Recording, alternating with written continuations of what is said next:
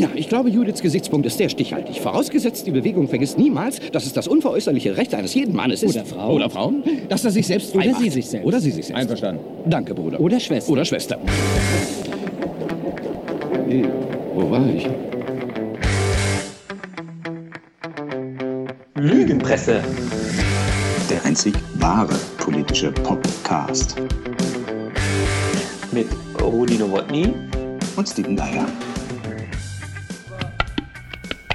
Heute Me Too? Man Too. Als ich das Mädchen mit den Latzhosen sah, wenn Männer über Frauen reden. da war mir eines sofort klar. Letzte Worte zu einer schief geführten Debatte und einigen anderen. Sie ist nicht so, wie die anderen sind. Im Interview Und wo sie ist, weht ein anderer Gorillas Wind. Miterfinder und Tankgirl-Zeichner Jamie Hewlett über sexy Feminismus und die MeToo-Debatte. Pulitzerpreisträger und Bestsellerautor Jeffrey Eugenides über Männer, die sich in Frauen hineinversetzen können. Sie runter mit dem Runter mit dem. Runter mit dem. Außerdem Consider yourself a feminist. Ich musste meine Liebe teuer bezahlen. Ehrlich gesagt, ähm, möchte Sie ich. trat mir in den Bauch mit ihren Vandalen. Die Top 10 der Songs über Amokläufe Ich ging zu Boden, sie war hart wie Zement. Die Geschichte des Feminismus ist eine, bei der gibt es Gemeinsamkeiten mit mir und es gibt auch solche, wo ich sagen würde, da gibt es Unterschiede. Und ich möchte mich auch nicht mit einem Titel schmücken, den ich gar nicht habe. und wie immer eine geschlechterversöhnende Mischung aus Pop und Politik. Also ich will ja keine Politikdebatte draus machen. Wir sind ja in erster Linie, um einen guten Abend zu haben. Jeder, der das Thema mit uns besprechen möchte, der soll uns doch bitte auf der Afterparty ansprechen. Und jetzt haben wir erstmal einen schönen Abend mit einer guten Show. Runter mit dem ab, Runter mit dem ab. Runter mit dem Männlichkeitsschwarm. Die Ärzte, ein Klassiker der, äh, des Feminismus äh, Rock. Runter mit dem.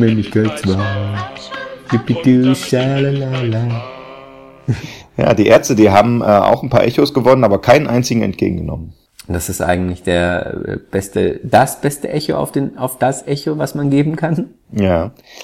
Also, wir sagen erstmal Hallo. Ähm, in der einen Ecke, der Mann, der schon vor der zweiten Aufschreiwelle über Muschihanteln geschrieben hat und der gerade in einem viel beachteten Essay gefordert hat, dass die Frauen ihre Gleichberechtigung in der Partnerschaft durchsetzen müssen, Rudi Nowotny von der Zeit. In der anderen Ecke der Mann, der damit aufgewachsen ist, dass beide Geschlechter gleich sind. Ja, Der Mann, der die politische Landschaft in Berlin umflügt und unter anderem für die Frankfurter Rundschau schreibt, mein Freund Steven Geier. Ähm, ja, also wir, wir, hier melden sich zwei Herren von der Printpresse, solange es die noch gibt, äh, und blicken auf Oh, gleich mal positive Genau, und blicken auf die Musikindustrie, die es schon wieder ein Stück weniger gibt. Ähm, das war ja immer die Frage, wer stirbt zuerst, die CD oder die Zeitung? Und ich glaube, da hat die Zeitung knapp gewonnen. Aber die, die Zeitung kann natürlich auch nicht keine, hat auch keine Schallplatten-Äquivalent. Eigentlich ist, wenn man ehrlich ist, ist die Zeitung die Schallplatte. Ne? Eigentlich ist die Zeitung die Schallplatte. Aber was, was schon abgeschafft ist, den Echo gibt's nicht mehr. Wem haben wir das zu verdanken? Kollega und Farid Bang. Oder Campino. Setzen wir jetzt zu viel voraus, müssen wir das nochmal nacherzählen. Ich schalte mir hier einen Song an. Äh, bitte alle Kinder aus dem Raum gehen. Das ist harter Tobak. Dieses übervergewaltigen dein Mädel, Bitch. Sie sagt, lass mich in Ruhe, doch er versteht sie nicht. Zerlege dich, gab mir Testo, macht ein Bahnhofsghetto zu Charlie Hebdo. Deutschen Rap höre ich zum Einschlafen, denn er hat mehr Windows-Shop als ein Eiswagen. Ah, und wegen mir sind sie beim Auftritt bewaffnet. Mein Körper definierter als vom Auschwitz-Insassen. Das war die entscheidende Stelle. Mein Körper definierter als vom Auschwitz-Insassen. Also als jedenfalls die beiden mit dem Song, den wir gerade gehört haben, äh, äh, für ein Echo nominiert waren, hat Campino seine Dankesrede für sein Echo genutzt, um zu sagen, dass das äh, eine Grenze überschritten hat und mit Provokationen allein nicht mehr zu rechtfertigen ist. Und daraufhin Grillen zirpten zu dem Thema. Also vielen Dank an alle anderen Künstler, die dann nach Campino einen Preis gewonnen haben und gesagt haben, "Pff, ja, was soll ich da jetzt noch sagen? Ich, danke einfach meiner Mutter. Ja, das ist natürlich auch beim Thema äh, Antisemitismus in Deutschland auch der richtige Move, würde ich sagen. Einfach vermeiden. Ja, es ist, also ich meine, das, man kann jetzt irgendwie das irgendwie komisch finden, was wie das Campino gemacht hat, aber ähm, eigentlich hat er de, eine Debatte sozusagen, hätte eine Debatte eröffnen können, dass alle anderen zumindest kurz was dazu sagen, so wie das die die Oscars äh, zur MeToo-Debatte vorgemacht haben. Ja, der Punkt ist doch einfach, dass Campino irgendwie in, in Position bezogen hat bei, bei, ne, bei, einer, bei einer Frage, wo du oder Zivilcourage gezeigt hat. Und das ist eigentlich das, was wir ja immer was wir immer überall einfordern. Und zwar hat Zivilcourage gezeigt, ohne dass es halt irgendwie, es ist ja nicht gefährlich, es ist ja nicht wie in der U-Bahn, dass du dann irgendwie von Farid Beng und Kollege aufs Maul bekommst. Naja, ich finde so auch, die Nominierungen kommen ja dadurch zustande, dass man einfach die unter den fünf meistverkauften Künstlern ist in der Kategorie. Mhm. Das eben, das ist ja eben der Punkt, der schon immer am Echo kritisiert wurde und was schon immer absolut hirnrissig war, ein Preis dafür, dass man ohnehin schon viel verkauft. Das war schon immer behämmert und deswegen waren ja auch schon äh, die bösen Onkels mit jedem Album nominiert, seitdem es den Echo. Freiwild, Freiwild hat, glaube ich, sogar auch gewonnen, oder? Jetzt natürlich soll man nicht auf, auf dem Boden liegende eintreten, aber die Musikindustrie hat wirklich sich jetzt endgültig, finde ich, völlig disqualifiziert. Das war sie ja eigentlich schon vorher. Also vorher auf dicke Hose machen über Jahrzehnte und dann von morgens bis abends rumjammern. Böhmermann hat zum Beispiel getwittert, äh, während das lief, Team Campino 100 Prozent und da habe ich halt meine Probleme, weil warum geht denn Campino überhaupt das dahin? Er sagt, man muss dann die Debatte suchen, aber ein abgefuckter Preis war der Echo schon immer und ich erinnere mich an diese Tote Hosen Doku, die wirklich ganz gut ist, ähm, wo auch thematisiert wird, dass sie dann erst zum ersten Mal äh, ein Echo bekommen. Hm, ja, wie gehen wir da jetzt um? Gehen wir da hin? Naja, hingehen wir schon. Dann haben sie irgendwie jeder ihren Echo in eine Aldi-Plastetüte gesteckt und irgendeinen so, so einen flapsigen Spruch gebracht, ja. Und dann wurde eben gegengeschnitten, die Ärzte gesagt haben, ja, es hat uns alles nie interessiert. Also wir machen unsere Musik, die Verkaufszahlen haben uns nicht interessiert und erst recht nicht jemand, der uns dann noch einen Preis gibt, weil wir die höchsten Verkaufszahlen des Jahres mit hatten. Und die haben das einfach nie abgeholt und das ist eben Souverän. Team Ärzte 100 Prozent, kann ich da nur sagen. Ne? Oh, das klingt jetzt auch wieder so hart, aber irgendwo ist es auch die Frage von, hast du genug Selbstbewusstsein und genug Intelligenz irgendwie, um unabhängig zu sein, das ist der Punkt. Meines Erachtens hat den, den Echo dann letzten Endes gekillt Westernhagen, der ein Facebook-Posting abgesetzt hat, danach, der war nicht da an dem Abend, wo er begründet hat, warum er alle seine bisher erhaltenen Echos zurückgibt. Du hast ihn ja, du hast ihn ja selbst schon interviewt, ne? Ja, und leider ist dieses Interview verloren gegangen, aber ich musste es, glaube ich, löschen in der Zeit vor den iPhones, weil es wirklich so viel Platz eingenommen ja. hat auf meinem Aufnahmegerät, nämlich zweieinhalb bis drei Stunden. Ach. Ja, es sollten 16, es tatsächlich sollten 16 Minuten werden und Westernhagen. Und da muss man sagen, ist er ja tatsächlich der selbstbestimmte Künstler und inszeniert sich nicht nur so. Ähm, hat damals seiner ähm, Assistentin gesagt, die sagte nach 16 Minuten, jetzt ist gut. Er sagte, nee, mir macht es hier Spaß und ich will weiter 16. reden. Ja, ja. ja und äh, ich, man kann es noch nachlesen, man kann es googeln. Ihr habt auch viel über Haltung im Pop und im Rock gesprochen und da ist ja einer, der sagt, man muss es nicht in jedem Text anklingen lassen, aber muss er eine haben. Ne? Ja, ich glaube, ich glaube, und, und die, das ist, das kann man ihm auch echt abnehmen, dass, dass er eine, dass er eine hat. Ich weiß nicht, ob er jetzt irgendwie die, das ist, das ist durchaus ein, ein, ein, ein, ein kluger, lebenserfahrener Mann. Weiß nicht, ob er sich jetzt als äh, intellektueller und irgendwie, äh, weiß ich nicht, Vordenker bei solchen Sachen eignet, dass das manchmal, da wird, da wird ein bisschen viel rein interpretiert. Mhm. Ähm, ich finde aber jetzt, wo wirklich in dieser Republik aus einem, aus eigentlich ohne Grund sämtliche äh, Dinge in Frage gestellt werden, sämtliche irgendwie zivilen Errungenschaften, irgendwie in die Frage, wie wir miteinander umgehen, sind solche Stimmen sehr wohltuend. Schade, dass sie von älteren Künstlern hauptsächlich Jedenfalls kommen. Westernhagen beim, nicht beim Echo dabei gewesen, hat sich aus Südafrika zu Wort gemeldet mit einem Facebook-Post, was die Sache, was den Nagel wirklich auf den Kopf trifft die Verherrlichung von Erfolg und Popularität um jeden Preis. Ne? Und, und, das war ja tatsächlich auch die Erklärung, die das Plattenlabel rausgegeben hat. Hm, es tut uns leid, wenn da vielleicht jemand sich verletzt gefühlt hat, ein Auschwitz-Überlebender. Hm, okay, aber andererseits haben die sehr viele Platten verkauft, so steht das in der äh, Pressemitteilung. Und Wessenhang sagt eben, die, diese Verherrlichung von Popularität um jeden Preis demotiviert die Kreativen und nimmt dem künstlerischen Anspruch die Luft zum Atmen. Eine neue Stufe der Verrohung ist erreicht. Und dann, und eine Industrie, die ohne moralische und ethische Bedenken Menschen mit rassistischen, sexistischen und gewaltverherrlichen Positionen nicht nur toleriert, sondern unter Vertrag nimmt und auch noch auszeichnet, ist skrupellos und korrupt. Das ist, ich glaube, das ist halt genau der Punkt, ähm, genau. dass du nicht vorher sagst, okay, es gibt so gewisse menschliche äh, äh, Grundwerte, an die wir uns halten und sondern dass du irgendwie denen auch noch einen Preis gibst. Ja. ja. Also Westernhagen schreibt weiter, ich bin nicht der Meinung, dass die mit dem Echo ausgezeichneten Rapper Antisemiten sind. Sie sind einfach erschreckend ignorant 100% recht. Äh, Money Makes the World Go Round aufgrund seiner inhaltlichen Fehlkonstruktion war der Echo in der kulturellen Welt nie relevant. Aber hier geht es nicht um das Kalkül der profitmaximierenden Musikindustrie und ihrer Mechanismen. Es geht im Kern um den Zerfall einer kultivierten Gesellschaft, der zunehmend der innere, innere moralische Kompass abhanden kommt. Ich schließe mich meinem geschätzten Freund und Kollegen Klaus Vormann an und werde alle meine Echos zurückgeben. Das schafft Platz bei mir zu Hause und in meinem Herzen. Marius Glaube ich tatsächlich, dass er da einen Container zurückgibt. Was macht man damit, ja?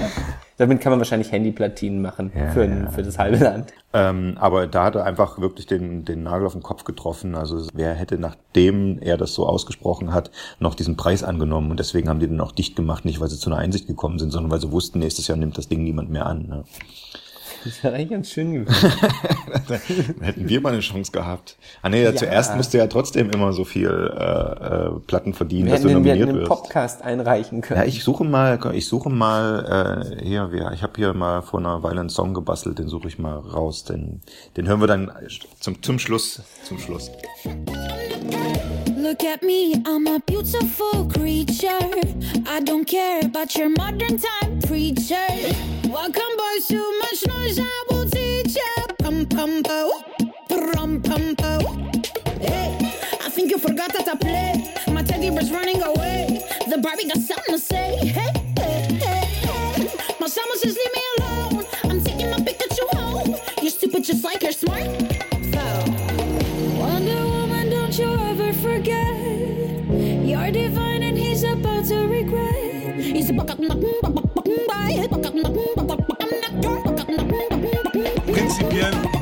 Gegen Frauen, denn Frauen sind auch Lebewesen.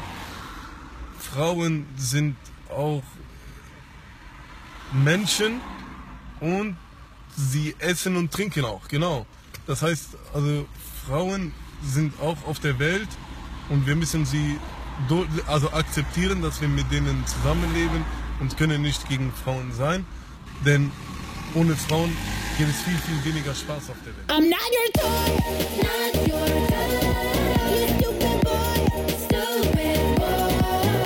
I'll take you down now, make you watch me. Dancing with my girls on the mother. Also, Echo ist eine Weile her, äh, etwas weniger kurz her ist, ist der Eurovision Song Contest. Es gab politische Songs, zum Beispiel aus Frankreich über die Flüchtlingskrise. Und es gab die Gewinnerin aus Israel, was sofort auch wieder eine Reaktion mit antisemitischen Untertönen ausgelöst hat.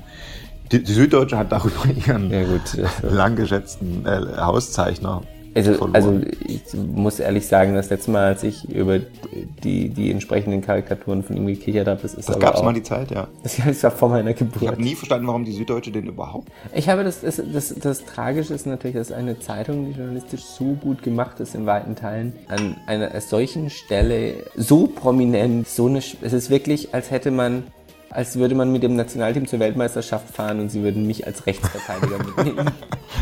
Naja, jedenfalls äh, netter. Ich, ich fand es auch den, einen der überzeugendsten Songs des Abends und wir hören es ja schon eine Weile im Hintergrund. Es ist ein fröhlicher Popsong, aber es ist ein MeToo, es ist eine der MeToo-Hymnen, die es äh, jetzt gibt. Ja, die MeToo-Debatte äh, hat jetzt bald ersten Geburtstag, glaube ich, ungefähr, aber es reißt nicht ab. Äh, beim Westdeutschen Rundfunk ist jetzt gerade der äh, inkriminierte Fernsehreporter, der noch namentlich nicht bekannt ist, entlassen worden. In Hollywood gibt es einen neuen prominenten Namen Morgan Freeman, finde ich persönlich erschreckend.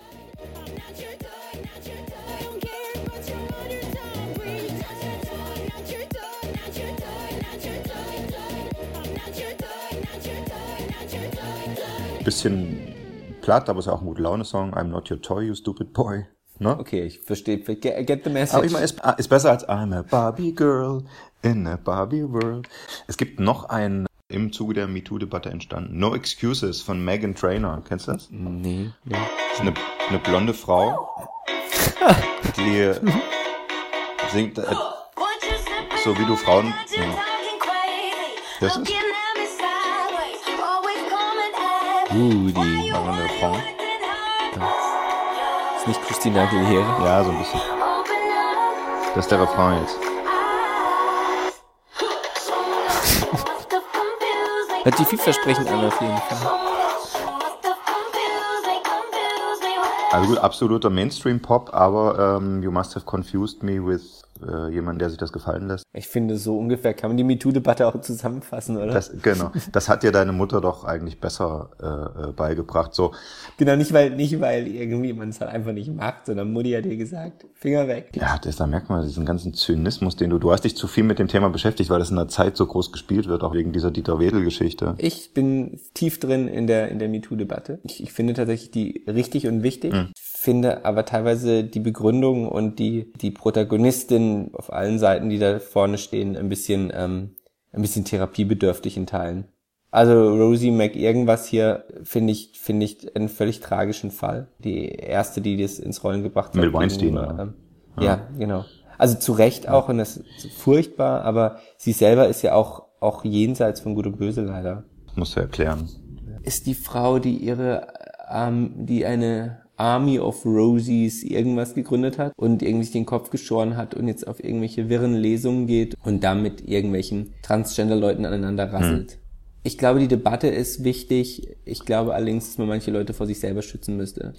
Ja, okay, gut, das sind ja so die, die, klar, das sind natürlich die, äh, jeder Einzelfall sozusagen äh, muss einzeln bewertet werden. Ja. Jede Frau hat irgend so eine Scheiße schon in einer oder anderen Abstufung schon erlebt. Die Männer sind dem gegenüber ignorant und deswegen finde ich tatsächlich dann doch alle Vorkommnisse zu thematisieren schon, doch, doch schon legitim, weil dahinter halt das Muster Ich bin steckt. da, ich bin da völlig dabei. Klar, dass es durcheinander geht. Ich glaube, es geht immer, es geht immer durcheinander. Also wenn, wenn lange irgendwie ein Missstand unterdrückt wird und der bricht dann so mit so einer Gewalt raus, kann es nur durcheinander gehen, oder? Also du hast, du hast ja, gut, Rassismus ist so ein anderer Fall, da, da gibt's nur ein paar Parallelen. Aber wenn du die Bürgerrechtsbewegung anschaust in den 60ern, äh, dann hast du ja auch eine Bandbreite von schwarzen Aktivisten, die ja von Leuten reicht, die die Gesellschaft sanft von diesem Rassismus, sagen wir mal, heilen wollen fast, bis zu Leuten, die irgendwie the Nation of Islam gründen wollen und irgendwie den bewaffneten Kampf ausrufen. Klar. We got the power to be loving each other no matter what happens. We got the power to do that. On a pouvoir de s'aimer, ok? We got the power to be ringing the great bell out there above us. We got the power for that. We got the power to do that. I dream of life out of here. The dreams are small, my dreams don't know fear. I got my heart full of hope, I will change everything. No matter what I'm told, how impossible it seems.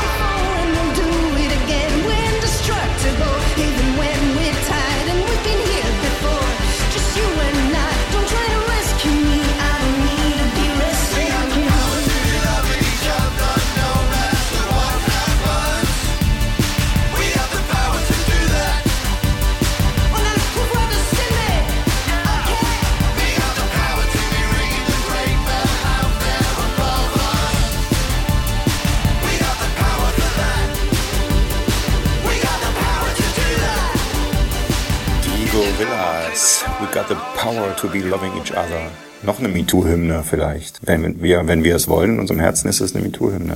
Dann nehmen wir es als MeToo-Hymne. Ich finde, MeToo kann ein paar Hymnen durchaus gebrauchen. Hinter den Gorillas stecken ja zwei Leute, ein Musiker und eigentlich ein Zeichner, der aber das gesamte Universum der Gorillas erschaffen hat, das gesamte Künstlerische, der dafür auch schon als äh, Designer des Jahres äh, ausgezeichnet wurde in, in England, wo er herkommt. Jamie Hewlett, auch schon der Erfinder von Tank Girl, zumindest auch da der, der Optik, der Zeichner von Tank Girl, eine Feminismus-Ikone äh, quasi aus der Zeit von vor den Riot Girls der frühen 90er.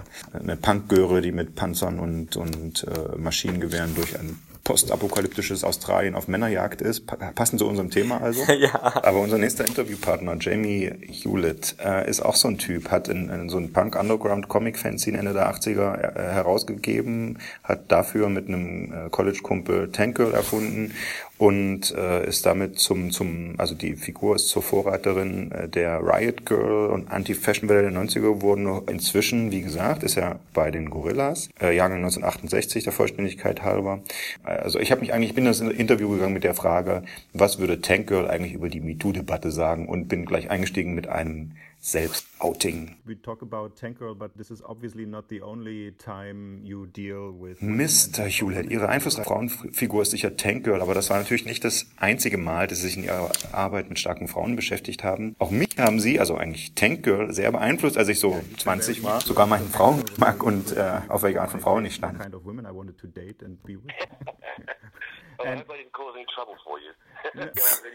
Na, dann hoffe ich, das hat Ihnen keinen Ärger gebracht. Nein, nein, es geht mir da so wie Ihnen, wenn Sie sagen, Sie sind fasziniert von Frauen, vor denen andere Männer Angst haben. Ja, naja, erst einmal faszinieren mich Frauen an sich und ich respektiere Frauen an sich, aber ich schätze, ich bin mit vielen starken Frauen um mich herum aufgewachsen. Schon in der Schule, so mit 10, 11 Jahren war ich hingerissen von einem Skinhead-Mädchen ein paar Klassen über mir. Sie war aufregend, strahlte aber auch Macht aus. Keiner hat sich mit ihr angelegt. She was the girl at school that everyone was scared of. But I was fascinated by her because she was, she was different and she was exciting. She was tough and nobody fucked with her. And it sort of started like that. And then the same thing happened to me going to art college. When I went to art Auf der Kunsthochschule traf ich dann die verschiedensten Frauen. Ausgeflippte, feierwütige Intellektuelle. Sie redeten Klartext, ließen sich nichts gefallen. Ich genoss ihre Gesellschaft, sie inspirierten mich. life Mehr als die Stilikonen aus Film und Pop. for your work than any other role model from the movies or anything. Yeah, Ich glaube schon, natürlich bin ich in einer Zeit mit starken Frauenfiguren in der Popkultur aufgewachsen, wie Debbie Harry und Susie Sue, aber auf Ideen für meine Kunst brachten mich eher die Menschen aus Fleisch und Blut. Bei Stars musst du dem Bild auf der Leinwand oder dem Poster glauben. Heute ist es noch schlimmer. Wer in den Medien ist, spielt eine Rolle. Mit der wahren Persönlichkeit hat er oft nichts zu tun. So kamen wir ja auch auf die Gorillas. Wenn Popstars schon fake sind, wollten wir gleich eine ganze Band erfinden. Sicher, da flossen auch Figuren wie Keith Richards ein, aber am prägendsten waren die Leute, mit denen ich redete und abhing. Tank Girl galt ja seinerzeit als feministisch und kämpferisch, aber wenn man sich die Comics nun aus heutiger Sicht anguckt, erinnert doch vieles an Pin-Up-Stil, nackte Haut, sexy Posen, anzügliche Sprüche. Ist das kein Widerspruch zu dem, was wir gerade besprochen haben? Äh, nee, das, das sollte ja ein Seitenhieb auf einige meiner männlichen Zeichnerkollegen sein, die in ihren Superhelden-Comics sehr sexy Frauen in sehr engen Kostümen zeigten, ohne im wahren Leben ernsthaft mit einer Frau gesprochen zu haben. Tanker sah auf den ersten Blick auch so aus, nur ist ihr Schädel rasiert, sie ist vulgär, hat mal einen abgebrochenen Zahn, mal ein blaues Auge. Klar, sie ist sexy, sie ist, sie ist eine Frau, aber sie schert sich um nichts und will keinem gefallen. I think there's a connection even to the Honey series that a strong Auch in ihrer Plakatserie Honey zeigen sie ihre Ehefrau Emma Ducon, die Schauspielerin ist und sich als Feministin sieht, in der Rolle eines fiktiven 70er Jahres Soft-Pornostars, halbnackt in aufreizenden Posen. Das galt damals auch als emanzipatorisch. Ich kann mir aber auch vorstellen, dass heutige Feministinnen ein Problem damit haben, wenn ein Mann solche Fotos veröffentlicht. problem with with the Honey works, especially since it is done by a man. They're allowed to have their opinion. The point of the honey picture. Jeder hat das Recht auf seine eigene Meinung. Der Sinn meiner Honey-Bilder war jedenfalls nicht sexy Bilder meiner Frau zu machen, an denen ich mich aufgeilen kann, sondern genau dazu Stellung zu beziehen, dass Pornografie im Grunde jedem gefällt, auch wenn es manche nicht zugibt. Das aber die heutige Pornindustrie alles ruiniert, weil sie jede Fantasie tötet. In den 70ern, als es diese Plakate gab, die ich mit Honey zitiere, waren die zwar auch sexy, aber sie verrieten nicht so viel. Die Frauen strahlten dadurch Macht über die Männer aus, die sie begehrten. Sie waren kein Objekt, sondern setzten ihre Sexualität selbstbewusst ein.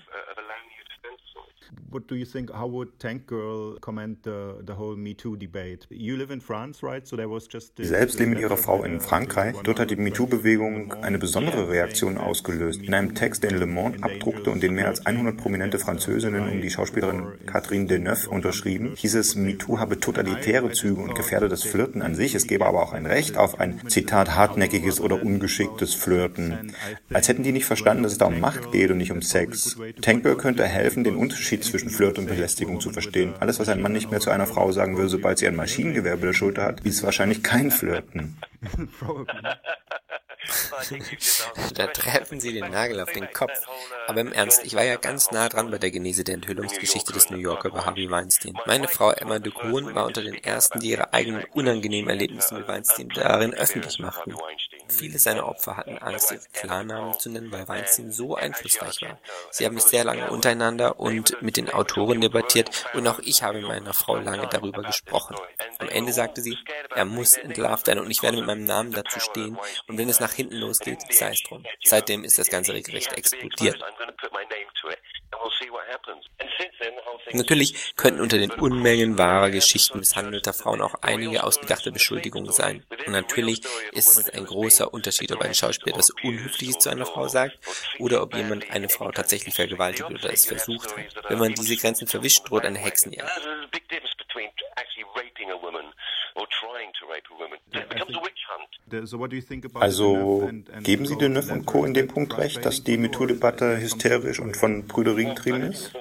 Nein, kein bisschen. Stellen Sie sich vor, einige der Unterzeichnerinnen behaupten, dass eine Frau selbst aus einer Vergewaltigung gewissen Gefallen ziehen könnte. Das ist unfassbar. Ich verstehe auch nicht, wie eine Frau sagen kann, dass es okay ist, wenn ein Mann dich anfasst oder sich an der, in der Metro an dir reibt. Diese Frauen schreiben darüber, ihre Töchter nicht zu Opfern, sondern zu selbstbewussten Frauen zu erziehen, denen das nichts ausmacht. Wie sie ihre Söhne erziehen wollen, dazu gibt es kein Wort. Ja, vielleicht sollte Tankel für all die Jungs zum Pflichtstoff in der Schule werden. Genau.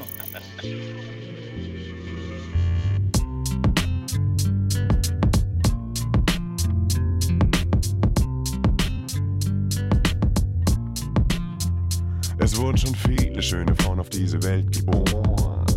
Bist zwar nicht von hinten wie von vorn und vielleicht ein bisschen ländlich.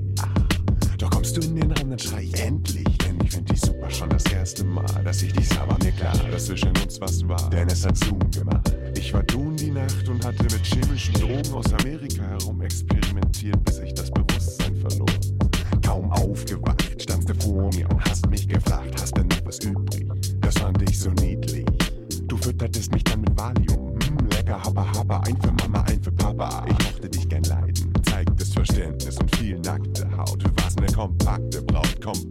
gebaut und dangerous. Was meine Filme können Worte oft nicht sagen.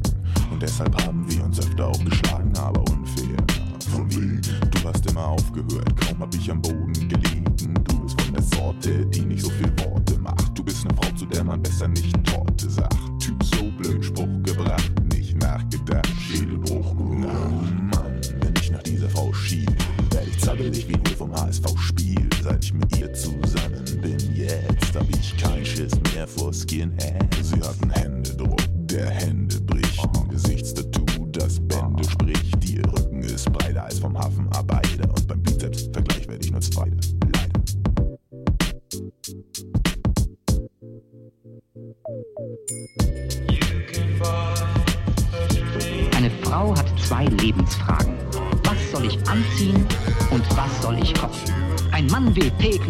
neue gewonnen sein. Das haben wir Männer so an uns, das sind wir gewöhnt und äh, das wollen wir dann auch so haben. Eigentlich hat sie es ja viel besser als er. Sie darf backen. Kuchen macht uns Männer sanft und verträglich. Da kann das neue Kleid ruhig 100 Mark mehr kosten. Oder sagen wir 5.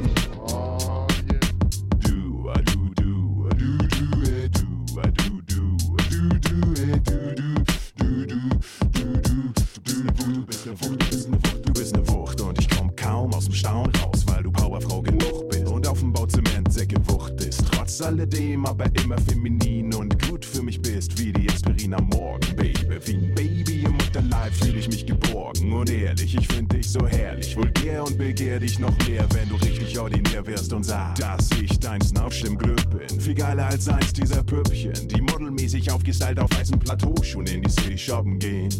Und nur stoppen, um zu gucken, ob sich Jungs umdrehen. Nein, dich mag ich viel lieber. Bist ein anderes Kaliber. Abgefuckte wie die Queens vom Kiez. Bist du eingefallener Engel, doch für mich das Paradies. Avenidas, avenidas y flores. Flores, flores y mujeres. Avenidas, avenidas y mujeres.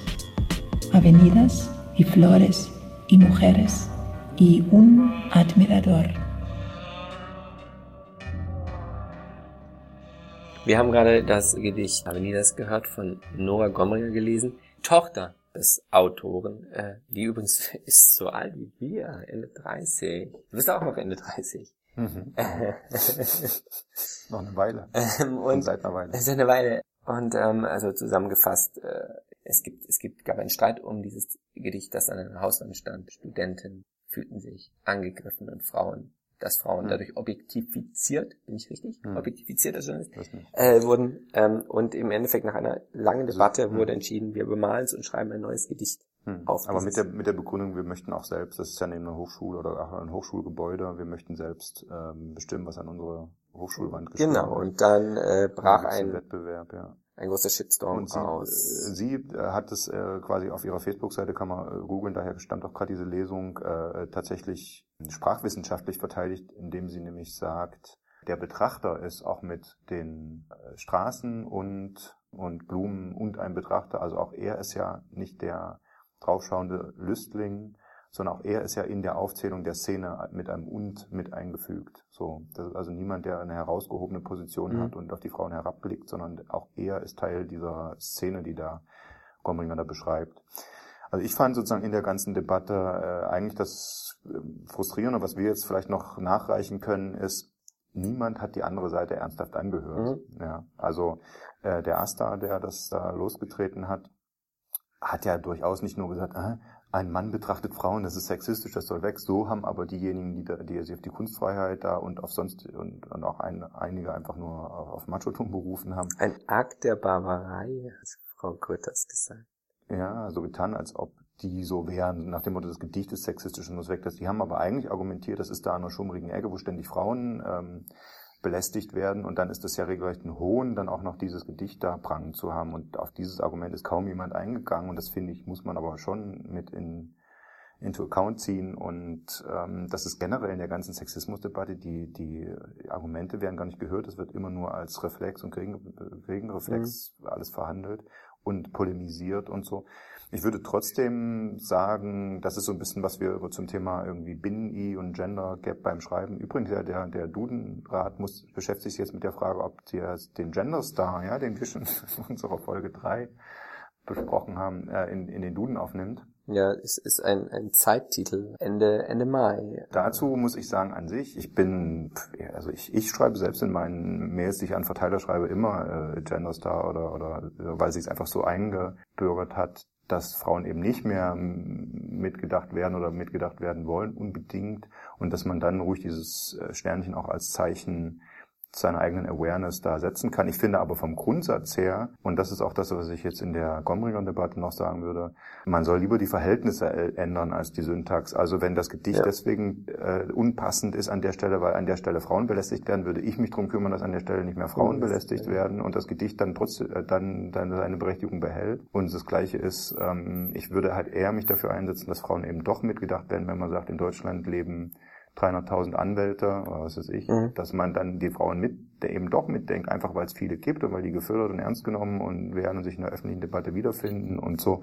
Und je mehr man äh, Einzelgruppen einzeln nennt, umso mehr fallen die dann, wenn doch wieder nur von einer. Ja, ja, klar, fallen sie dann weg. Ja, ne? Ich würde das tatsächlich unterschreiben. Und da würde ich jetzt eben, da würde ich jetzt eben behaupten, dass ganz viele Leute, die gegen den, äh, gegen das Binnen-I oder den Genders da sind, diese ausgerechnet dieser Leute auch Frauen nicht den, den ihnen, wie ich finde, zustehenden Platz in der, in der Debatte äh, geben wollen und dass sie auch sich weigern, auch ganz häufig überhaupt die weibliche Perspektive Hm. einzubeziehen, je nachdem wie es ist. Und ich meine, da gibt es, da gibt es ja jemanden, der, der das, der das, der das sehr gut macht und der das auch Hm. künstlerisch macht, nämlich ähm, auch jemand, mit dem wir mal gesprochen haben, oder in dem Fall ich gesprochen habe. Ja, apropos Literatur. Ja, Literatur, Jeffrey Eugenides, und der Mann, der die Virgin Suicides geschrieben hat, ein sehr geheimnisvolles Buch tatsächlich, und der Middlesex geschrieben hat, was eine Geschichte eines, ähm, vielleicht mal sagt, Zwitters ist, das ist so ein bisschen herabwertend, soll jetzt nicht so klingen.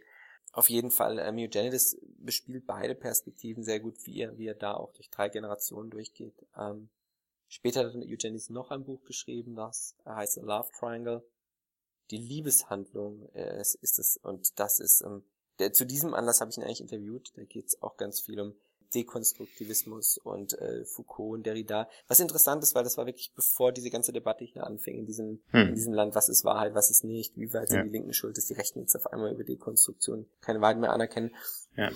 Da haben wir auch kurz drüber geredet, was aber besonders beeindruckend ist bei Eugenides, ist einfach die Fähigkeit, sich in, wirklich in Leute hineinzuversetzen. Er schreibt wirklich nicht nur aus einer Perspektive, wie beispielsweise der von mir wirklich verehrte Philip Roth auch, der aber wirklich immer eine Perspektive hat. Ja, Philip Ross übrigens, apropos, im MeToo-Jahr äh, wird der Literaturnobelpreis wegen äh, MeToo-Vorwürfe im Nobelpreiskomitee nicht vergeben und Philip Ross stirbt und kann ihn in dem Jahr dann sowieso nicht mehr erhalten, finde ich romanreif. Das ist definitiv ein Abgang, der, ähm, weil man sagen muss, nicht schlecht, ja. Ja. Ähm, Gut, dann hören wir mal in dein Gespräch rein. Here we go. In ihren Werken schreiben sie immer wieder auch aus weiblicher Perspektive. Es gibt viele weibliche Stimmen in ihren Büchern. Warum? Weil mir eines Tages aufgefallen ist, dass die Hälfte der Menschheit aus Frauen besteht. Und da es mein Job als Schriftsteller ist, Menschen zu beschreiben, wäre es doch schade, 50 Prozent von ihnen auszulassen. Aber ist es nicht anmaßend, sich so in sie rein zu imaginieren? Sie beschreiben sogar Sex aus Frauensichtern, dass der Penis sich für Heldin so richtig gut anfühlt. Woher wollen sie denn sowas wissen? Ich stelle mir einfach vor, wie das sein muss. Über die Jahre habe ich mit einigen Frauen darüber geredet, die mir ein bisschen erzählten, wie es sich anfühlt, ähm, wann es sich gut anfühlt. Den Rest habe ich mir zusammengereimt. So schwer kann man es sich auch wieder nicht vorstellen, oder? Wenn dein Körper so wäre, was dich dann befriedigen würde? Lassen Sie solche Passagen auch von Frauen gegenlesen, von ihrer Ehefrau vielleicht? These passages sometimes, for example, your wife and, and gives a comment and says, okay, so you can't write it like that because it's Ja, aber nicht, weil ich mich nicht genug in meine weiblichen Protagonisten einfühlen könnte. Ich werde eher korrigiert wegen Sachen wie Nägel lackieren. Ich lag auch bei einer Scheidenpilzinfektion daneben. Meine Frau las die Passage und sagte, ja, davon würdest du keinen Scheidenpilz bekommen, sondern eine Harnweginfektion. Aber bei den Emotionen stimmt meist alles. wanted that you became a man. Liegt dieses Einfühlungsvermögen daran, dass sie in den 70er Jahren aufwuchsen, als viele Männer auch ihre weibliche Seite entdecken wollten? Ich bin zum Mann geworden, als Männlichkeit neu definiert wurde. So will ich es ausdrücken. Hat es ihr Einfühlungsvermögen verbessert? Denn von Autoren früher Generationen wie etwa Hemingway hätte man nicht erwartet, aus weiblicher Sicht zu schreiben. Enter this perspective so that many women find themselves in, in, in your books and say, okay, that's emotionally, it's, it's fine. I don't know. I mean, I was pro- I was probably that disposed to be. Ich bin mir nicht sicher. Als eher empfindsamer Mann war ich von Beginn an empfänglicher dafür, mit Frauen befreundet zu sein, mit ihnen über ihr Leben zu reden, etwas über ihren Alltag zu lernen. Vielleicht hat sich das verstärkt, weil die Männer meiner Generation ermutigt wurden, sensibel zu sein. Das hätte ich aber wohl auch so geschafft. Ich meine, Tolstoi hat sich auch in Frauen hineinversetzt und der war bei der Armee. Es gibt einfach Autoren, die sowas können. Äh, Cormac McCarthy sagt, er schreibt nie über Frauen, weil er sie nicht versteht. Also lässt er sie einfach. Cormac McCarthy says he doesn't write about women because he doesn't understand them, so he just leaves them out. You, you said that you grew up in a time and you were, were when In women manchen Passagen scheint sich aber auch zu zeigen, dass sie die Feminisierung des Mannes in den 70ern nicht immer toll um, you didn't enjoy it that much all the time, did you? And no, I I thought, didn't say I didn't really say that. It was just that Nein, das stimmt so nicht. Ich wuchs einfach in einer Zeit auf, als die Geschlechterrollen ausgeleuchtet wurden. Frauen drängten in die Arbeitswelt, Männer sollten ihre Emotionen entdecken. Es gab aber auch die Idee, Geschlechterrollen ganz zu überwinden. Warum sollten denn Männer keinen Rock tragen und so weiter? Wo ist da ihre eigene Grenze? I would never wear a skirt. I, I never would want to be female. Also einen Rock würde ich niemals tragen. Ich will auch nicht versuchen, weiblich zu sein. Aber Emotionen entdecken, sensibel sein, das ist keine weibliche Eigenschaft, sondern eine menschliche. Es war schlicht falsch, dass Männern anerzogen wurde, ihre Emotionen zu verbergen. Männer sollen nicht weinen. Manchmal wollen auch Männer weinen. Aber das heißt doch nicht, dass man Frauenkleider oder Lippenstift tragen will oder ein Transvestit sein will. Influences. I thought you, you gathered, you drew, drew so much on all these experiences. Sie haben in Ihren Büchern viel aus Ihrer jüngeren Studienzeit in den 70ern einfließen lassen. Heute sind Sie Professor in Princeton, leben dort mit Frau und Tochter. Haben Sie keine Angst, dass Ihnen mal die Inspiration für Ihre Bücher ausgehen wird?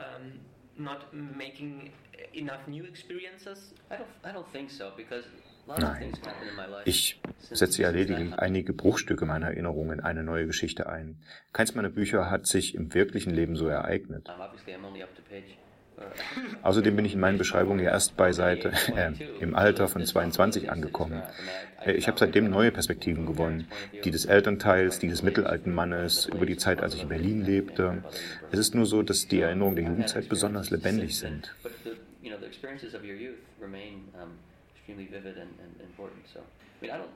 I don't just write about my life. I just use things and memories from my life to create other stories. Alle Ihre Bücher wurden ausgezeichnet und waren Bestseller. Virgin Suicides wurde von Hollywood verfilmt.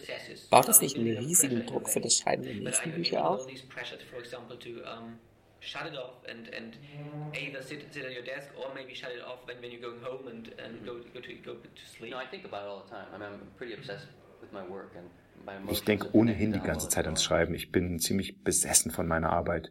Und meine Stimmung ist direkt davon abhängig, wie es beim Schreiben läuft. If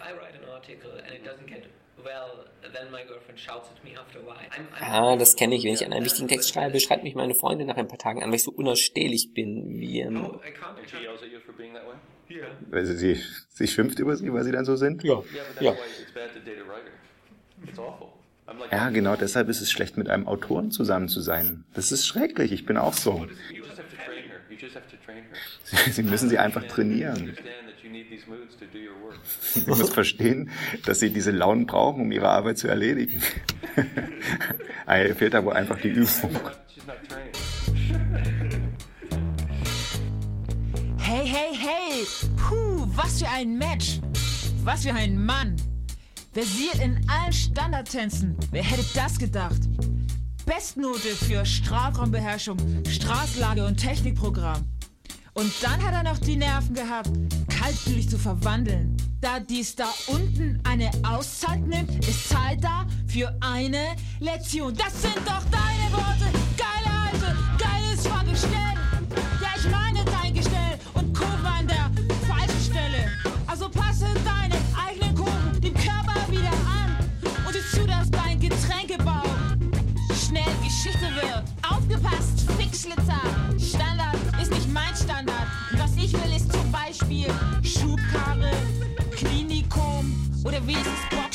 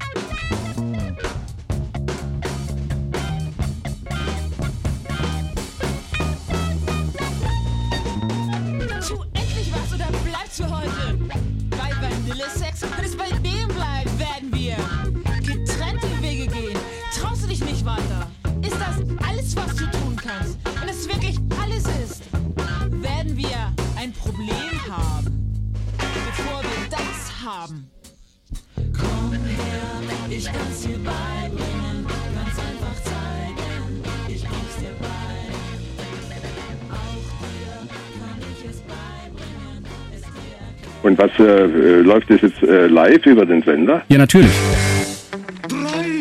Eins, zwei, drei, vier. Zehn! Zehn und eins.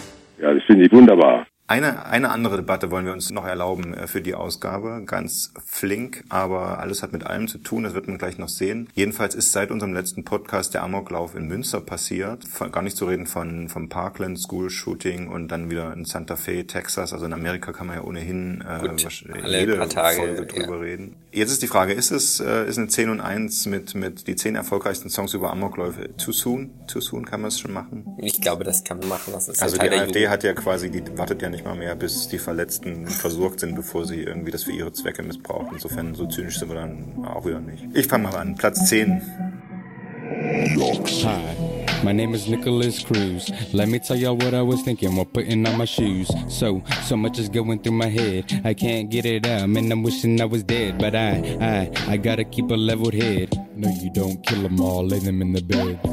Who was that? Oh, it's the voice inside my head telling me once again to lay them in the Ein Rapper namens Cranium, der völlig unbekannt ist. Ich habe nichts zu ihm ergoogeln können, aber bei Spotify in allen Musikdiensten hat er einen Song eingestellt, der heißt Nicholas Cruz, wie der Täter vom Parkland Shooting. Ein Hip-Hop aus dessen Perspektive. Rapper aus Texas, so hört sich das an. Habe ich jetzt eigentlich hauptsächlich dabei, weil kein Mensch den kennt, aber der Song ziemlich viel gespielt wird. Ach, dadurch. echt? Okay. Mhm. Boah, du bist so up to date. Ich bewundere. Ja, ich habe einfach mal geguckt, ob es schon was zum Parkland Shooting schon einen Song gibt, dann habe ich den gefunden. Dann äh, Nummer 9. Mhm. He was sitting up there for more than an hour, way up there on the Texas Tower.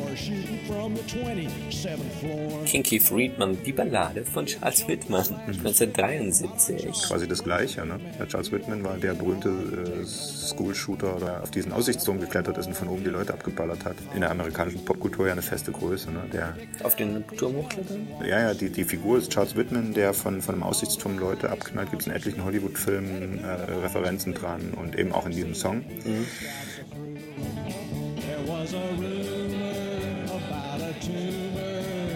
There was a rumor about the tumor ist ja der Refrain, weil daran hat es wohl gelegen. Der hat einen Tumor gehabt, der ihn hat durchdrehen lassen. Vielleicht lag es auch daran, dass er total leicht dann irgendwie knarren kam. So, Platz 8 von 2003, der, das deutsche Äquivalent der Erfurter Schul-Amoklauf von, wie ist der Typ, Robert Stein? Häuser, Häuser. Häuser, Stein. Ja. Okay, wenn man vergisst. Icon of Air ist okay, ähm, aber Farin Urlaub hat jetzt eine Platte rausgebracht mit unveröffentlichten Songs, die er geschrieben hat. Einer davon, Ein guter Tag zum Sterben.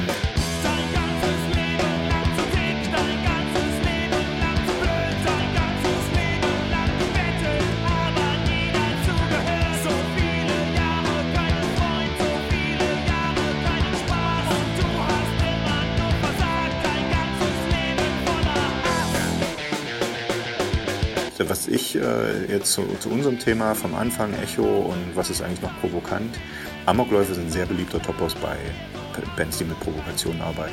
Klar. Das sind eben Punkbands auch früher gewesen. Trotzdem, wenn man sich den Text von Farin Urlaub anhört, da singt ein Soziologe. Ne? Also er versetzt sich in den rein, ne? alle weisen mich zurück, jetzt drehe ich durch und so. Ähm, und, und endet mit dem Refrain, doch deine, oder mit dem Text,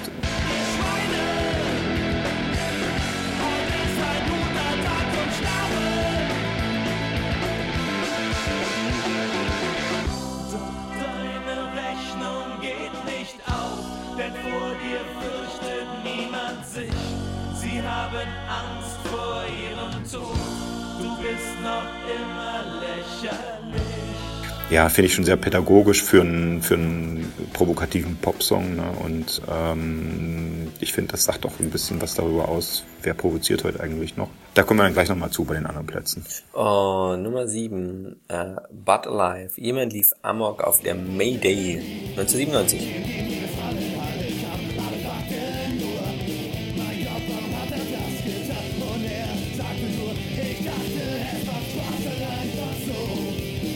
Fiktiver Fall. Ich muss da irgendwie an die Love Parade denken. Das, äh, Da lief auch niemand Amok, die haben sich einfach nur gegenseitig totgetrampelt. ja, so, ja, es ist nicht, wahrscheinlich nicht vergleichbar, aber irgendwie, die, das, ja, dass da was schiefgehen kann, lag offenbar schon länger im Raum. Platz 6, Mono für alle. Heute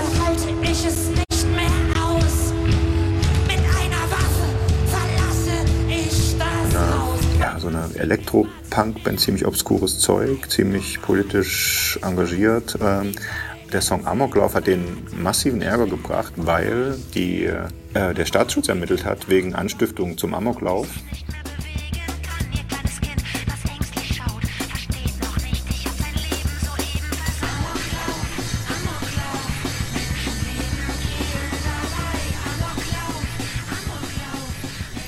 Wurden dann vom Verfassungsschutz überwacht, äh, der äh, dann auch irgendwie Veranstalter angerufen und vor denen gewarnt hat und so. Also gab eine regelrechte, ein regelrechtes staatliches Vorgehen, diese Band, wegen diesem Text von der Songs von 2001. Gruseliges Detail, am 13. April 2002 haben sie in Erfurt gespielt, auch den Song 13 Tage später ist Robert Steinhäuser Amok gelaufen. War allerdings nicht beim Konzert dabei und die Band hat später in einem Interview gesagt, wir sind der Meinung, wenn er dabei gewesen wäre, äh, wäre er wahrscheinlich nicht Amok gelaufen, weil er es bei uns kanalisieren hätte können, seine Fantasien. Gut, das ist spekulativ, trotzdem irgendwie gruselig. Das ist gruselig. Platz 5, Abbruch mit Amoklauf 2011. Von dem Album Aus dem Keller. Ich steh auf Blut und auf Körperteile. Ich zocke nur aus Langeweile. Ich sitze in meiner Kammer ganz alleine. Und da hatte so eine richtige klassische Rumpel-Punk-Band aus Brandenburg. Eigentlich bestätigt sie das, was ich vorhin gesagt habe. Äh, Das ist nicht alles, äh, auch hier sehr, obwohl es eine Rumpel-Punk-Band ist, alles sehr pädagogisch. Äh, Ich spiele Ego-Shooter-Spiele und dann laufe ich Amok. Also so stellt sich das auch die CSU vor. Das ist ja völlig grotesk. Von 2011 ist Platz 4 Eisbrecher, eine der vielen Rammstein-Abklatsch-Bands, dem Song Am Amok und der Textzeile. Messer, Gabel, Schere, Licht kleine Kinder nicht. ein Sturmgewehr. Lieben Sie dagegen sehr. Gut, das ist jetzt auch ein Text, wo ich, bei dem ich sage, irgendwie, ja, das ist provokant, aber es ist einfach auch gleichzeitig sehr doof, ja. Ja, das ist so ein bisschen, du versuchst die provokante Pose von Rammstein ja. nachzuahmen, dir fällt aber nur das absolut Platteste ein. Da sieht man ja. halt das, den, den Unterschied zwischen Profis und einem Abklatsch. Ja, das muss man sagen. Da geht's ja so weiter, ein scharfes Auge, Kimme Korn und der Gegner, Gegner fällt nach vorn. Wunderbar. Platz drei, quasi das gleiche in grün, die heißen Schattenmann und der Song heißt auch Amok. Das Debütalbum von diesem Jahr heißt Licht an und auch die versuchen äh, die, die, das Rammstein Erfolgsrezept und auch ihnen fällt nur Amoklauf als provokantes Thema ein. Machen wir gleich weiter. Platz 2 Massiv in Lied namens Amoklauf. 2013. Massiv hieß ja früher Pitbull, den kennst du ja wahrscheinlich yeah. noch, den, dieser Berliner ja, yeah, Hip-Hop-Rapper. Rapper. Mit, ich Palästinensische Abstammung. Der, der ist ein groß, eine große Nummer im, im Hip-Hop ist und da hören wir mal ein bisschen länger rein, weil das ist echt beeindruckend. Jetzt wird mein Riesenhoden und dein Maul entleert. Deutscher Rap wird geschwängert mit Trojaner-Schwert. Ich fick dich umgekehrt und ramm meinen Schwanz in dein Herz. Kommerzielle Hurensöhne nicht am Meer. Hör das hier in der U-Bahn ganz laut. In der U-Bahn. Der Soundtrack für den Schwulomoklauf. Für den Schwulomoklauf. Die Schädelsplitter. Die Schädel fliegen durch das Lehrerzimmer. Durch das Lehrer. Jeder Streber kriegt ne Kugel im Bauch. Kriegt ne der nimmt, nimmt, macht nämlich wirklich diese, diese Rollenprosa einfach mit, ohne sich davon zu distanzieren, wie wir das bei den vorherigen mhm. Linken sozusagen gehört haben. Bei ihm ist völlig unklar, wie er selbst dazu steht. Also, das klingt wirklich fast schon wie eine. Aufforderung. Das ist wahre Provokation. Das ist halt das, was Campino und auch Farin Urlaub irgendwie hinter sich gelassen haben. Auch mit so Sachen wie die, die Burka meiner Frau ist von Louis Vuitton im Text. Ich meine, da regt sich das Establishment auf, ne? So, ja, ja, aber da auch, die, auch, die, auch die Rechten, die den Stock im Arsch haben. Ja, es ist so. Und Nummer eins muss natürlich sein, der Klassiker unter ja. den Amoklauf-Songs, die Boomtown Rats.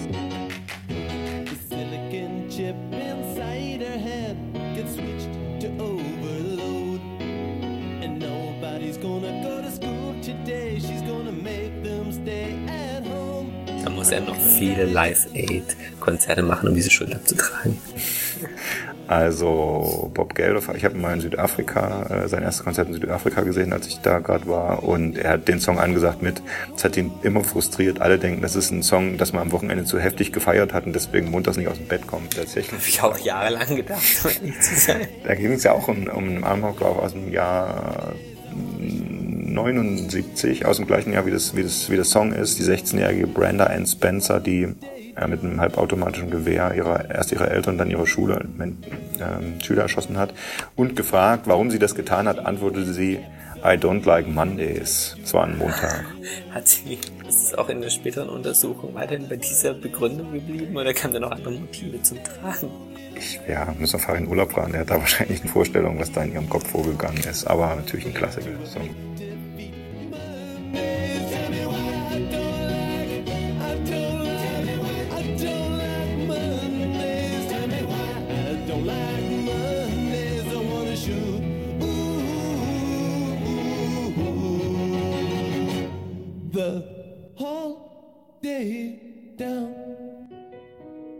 So, was fehlt? Wir haben ganz am Anfang, habe ich schon gesagt, womit bewerben wir uns beim Echo? Ich schlage jetzt den ganz großen Bogen. Also die, die eine der Mütter aller Binge-Watching-Serien aus USA, die schon vor Netflix unsere Generation an Bildschirm gefesselt hat, ist jetzt zu Ende gegangen mit ihrer finalen Folge Akte X. Hab ich nie gesehen. Nie gesehen? Nein. Die Hauptdarstellerin Gillian Anderson auch Scully ist eine große Feministin, große feministische Aktivistin, Bücher dazu geschrieben, hat äh, angeprangert, als sozusagen das Comeback kam von Akte X mit der vorletzten Staffel, äh, warum David Duchovny eigentlich so viel verdient, hat sie das angeprangert, bis sie das Gleiche bekommen hat und so und äh, die auch wirklich bei Veranstaltungen noch angesprochen wird, Scully sei, also die Figur, die sie bei Akte X spielt, eine feministische Ikone, weil, und das ist wohl nachweislich den Effekt gibt, dass viele Frauen daraufhin Mediziner geworden sind, also Medizin studiert haben oder zum FBI gegangen sind. Sie ist ja eine Medizinerin beim FBI in der Serie. Also weibliches Rollenvorbild.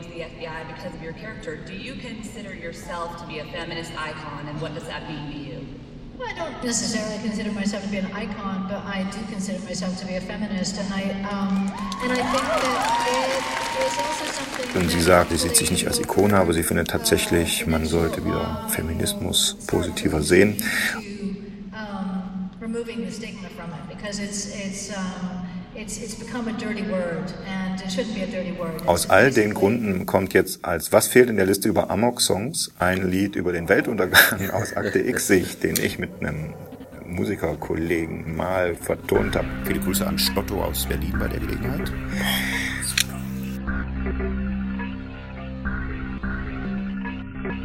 Wieder Entführung durch Außerirdische.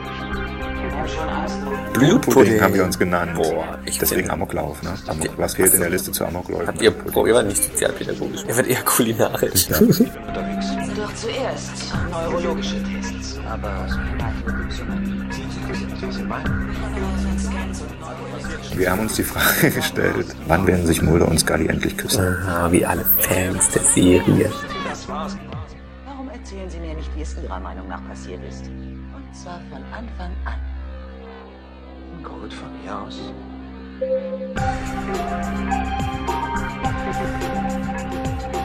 Und das war auch in der letzten Staffel. Ich möchte nicht zu viel verraten. Darum ging es in der ganzen letzten Staffel natürlich auch. Guckt es nach im Internet. Danach war sie keine feministische Ikone.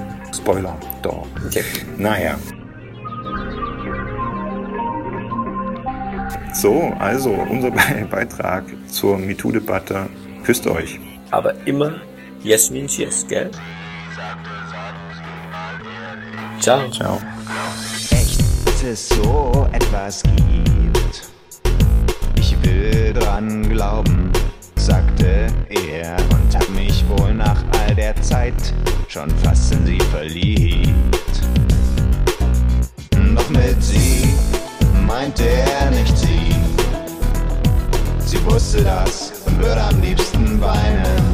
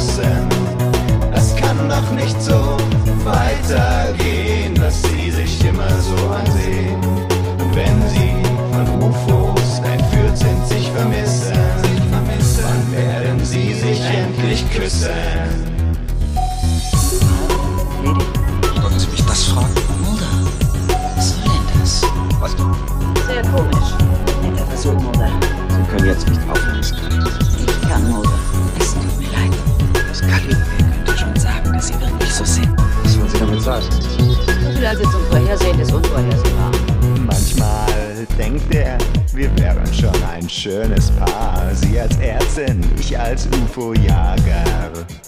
Doch dann zweifelt er, ob sie an die Liebe glaubt. Sie hat da bestimmt ein paar wissenschaftliche Erklärungen auf eine Lager. psychologische Fixierung, sogenannte Hämatom. Das sind nichts als biochemische Reaktionen und Hormonausschüttungen im Hirn.